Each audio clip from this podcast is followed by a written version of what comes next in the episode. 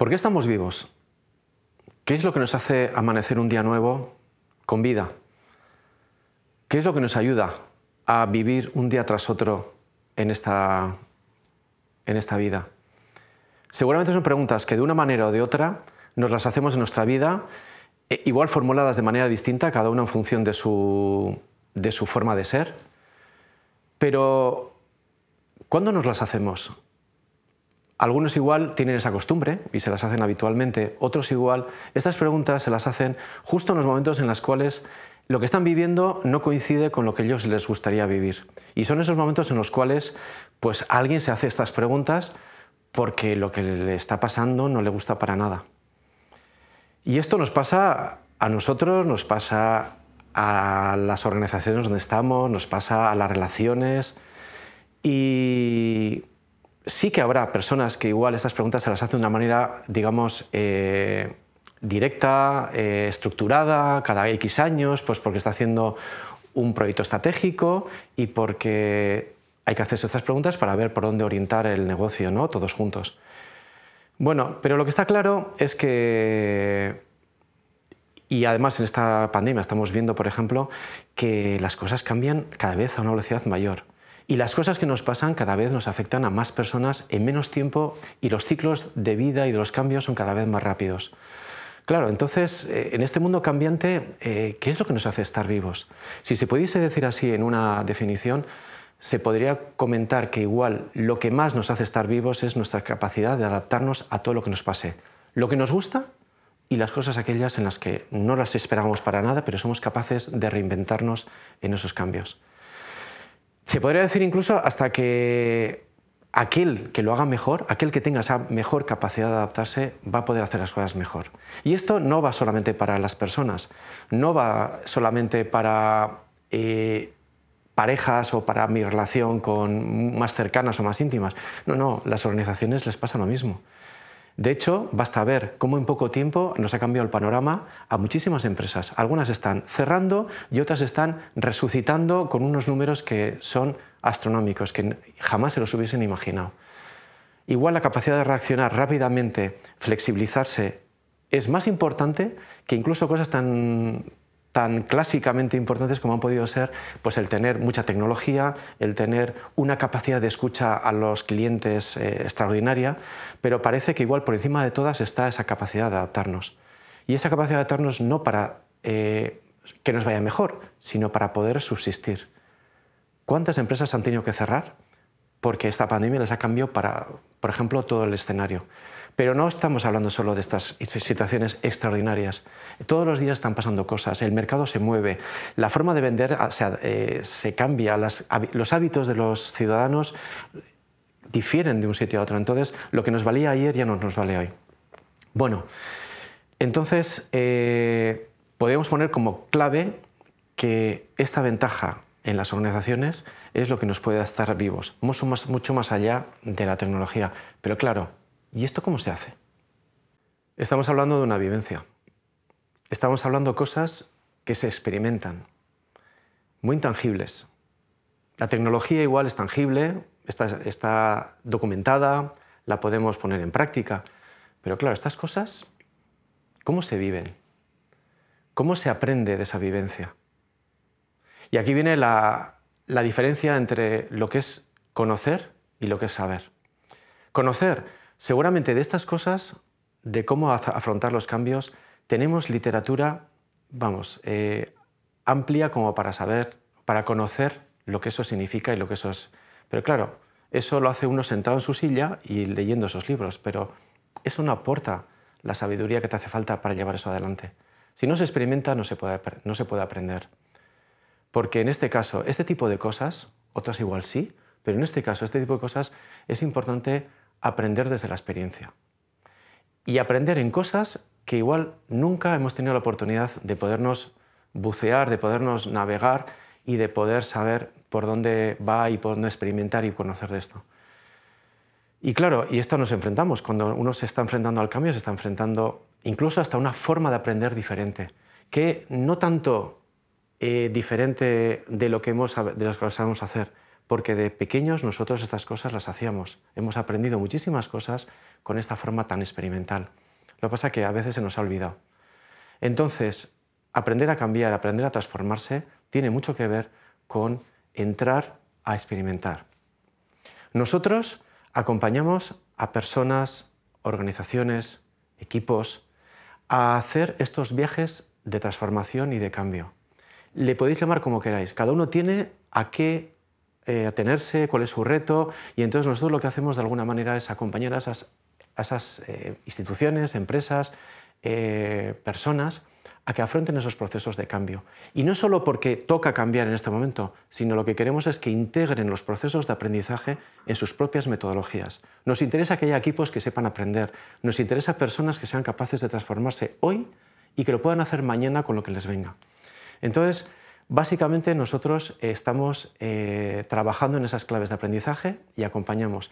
¿Cómo es ese acompañamiento? Pues nos tocará juntarnos con personas, equipos, organizaciones, escucharles, saber qué es lo que quieren conseguir y nosotros eh, no damos las claves, nosotros no somos consultores en ese caso. Lo que sí hacemos es ayudarles a que conversen sobre eso, ayudarles a que aprendan sobre esas conversaciones, a que tomen conciencia de lo que está pasando. Tomar conciencia de lo que les está pasando, no lo que les pasa al vecino. A continuación, queremos que asuman su responsabilidad y que no echen balones fuera. Esto tiene que ver con ellos y hay una parte siempre de posibilidades en lo que nos pasa. Y luego, obviamente, no se queda ahí, porque eso sería, digamos, algo que queda solamente en un ejercicio teórico. Lo que queremos es que eso les inspire a tomar acciones. Y para hacer todo esto con personas, empresas, organizaciones, ponemos en marcha procesos en los cuales igual a veces toca explicar algo formativo, algo, un concepto, para que luego lo podamos experimentar. Otras veces igual lo que toca es escucharles a ver cómo hablan y cómo conversan y poderles dar, por ejemplo, feedback o hacer despejo. Otras veces lo que consiste es básicamente en hacer dinámicas que vayan encaminadas a conseguir lo que ellos están trabajando o quieren conseguir para que ellos puedan sacar su propia luz. Y cuando hablo de esto lo estoy hablando con equipos, con empresas y también con, personas individuales.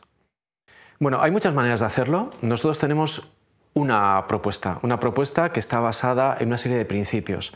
Y uno de ellos, uno que es pilar para nosotros, es un principio ético. Un principio ético que tiene que ver con el cómo entendemos a la persona y cómo entendemos las relaciones. Eh, para nosotros, el principio ético de respeto es fundamental para hacer este trabajo de acompañamiento. Entendemos que todos somos legítimos para pensar, actuar como vemos y observamos lo que nos acontece. Cada uno tiene su historia, cada uno tiene su forma de interpretar y cada uno desde ahí actúa. Y obviamente, como no somos iguales, todos estamos pues en el mismo tema opinando distinto. Pero las cosas son posibles hacerlas cuando incluso estamos en esos principios. Tenemos un poco de lío, porque esto no es fácil, a veces no salen las cosas como yo quisiera, no se opina como yo creo que hay que llevar al equipo, pero estas cosas se pueden trabajar. Y de hecho, si se trabajan desde ahí, los resultados son mucho más sólidos, porque tiene que ver con todos, no con el responsable del equipo o con la que se ha encargado de, dinamizar el cambio o lo que sea. ¿Qué cosas hacemos? Bueno, pues hacemos cosas como alinear, alinear equipos, alinear personas, alinear parejas en aquello que están haciendo juntos. Eh, sobre todo lo que hacemos es que tomen conciencia, que tomen conciencia de lo que pase. Los equipos son inteligentes. Eso de que el 1 más 1 es 2 y que puede ser 3, 4 o 5, eso es realidad. Pero muchas veces nos enrocamos y nos quedamos atascados. Y por mucha inteligencia que tengamos en los equipos, porque somos un montón de personas eh, muy capacitadas para hacer lo que estamos haciendo, a veces las cosas no salen. Y esto creo que no es nada nuevo porque a veces nos hacemos la pregunta, pero ¿cómo es posible que este equipo no sea capaz, no con los astros que tiene, no sea capaz de llegar a la final? O este equipo que no cómo es capaz de no llegar a afrontar lo que nos está pasando o entender un cambio que tenemos que hacer, aunque sea tan radical como parece que está siendo. Bueno, pues es que tenemos como, poniendo la metáfora de los coches, pues tenemos como los espejos retrovisores, tenemos ángulos muertos. Y precisamente cuando queremos adelantar, una de las operaciones más arriesgadas de la conducción es cuando menos vemos la gente que nos puede venir. Bueno, pues a los, equipos a veces les puede pasar pues, que se encuentran así, con el ángulo muerto del espejo retrovisor. Y entonces nuestra labor de acompañamiento muchas veces suele ser para que podamos tomar conciencia también de lo que nos pasa, no solo de las fortalezas, aquello que nos va a ayudar a sacar las cosas adelante, sino además de aquello que puede ser obstáculo, aquello que puede ser tabú, algo de lo que no se habla en el equipo y que está impidiendo que las cosas se sigan adelante. Claro, todo esto no es fácil, es un arte. La relación es pura emoción. Y cuando estamos hablando de trabajar las relaciones, con todo lo que estamos comentando, estamos hablando de entrar en el mundo emocional, en el que no somos muy duchos no nos han enseñado mucho a trabajar esto. Eh, entonces, nuestro trabajo consiste en entrar ahí, en un mundo emocional, en ver qué nos pasa, en canalizar esa información que nos traen las emociones para poderlas llevar a acciones que nos pueden ayudar a seguir adelante. Es decir, es el arte del coaching aplicado a los cambios, a las transformaciones, a los procesos que nuestras personas que confían en nosotras pues, eh, quieren hacer. Y luego, aparte, nosotros tenemos como un ecosistema de aprendizaje. Eh, esta es una forma de entrar. Gente que quiere un acompañamiento para entrar en, este tipo de procesos que les está pasando en la vida real. Otros, en cambio, hacen al revés. Somos eh, una, entidad que está también con un objetivo formativo, formamos a profesionales y más que formar les entrenamos en este tipo de habilidades. Entonces tenemos otro tipo de programas donde, donde las personas dicen, antes de meternos en un cambio, antes de meterme yo en un proceso de cambio, quiero ver qué es esto. Entonces vienen aquí y se inspiran en procesos de aprendizaje que tiene que ver con el liderazgo, que tiene que ver con el coaching, porque para nosotros el liderazgo que queremos transmitir es un liderazgo que tiene que ver con el acompañamiento a personas. Y entonces hay personas que se inspiran y después ponen en marcha estos procesos. Hay otras personas que ponen procesos en marcha y luego algunas personas vienen a profundizar más sobre ello, trayendo a personas de la organización a formarse y a entrenarse y a inspirarse. Y esto es un poco el panorama que tenemos aquí y cómo vemos la situación de acompañar a las personas a los cambios, a la transformación y al final al aprendizaje.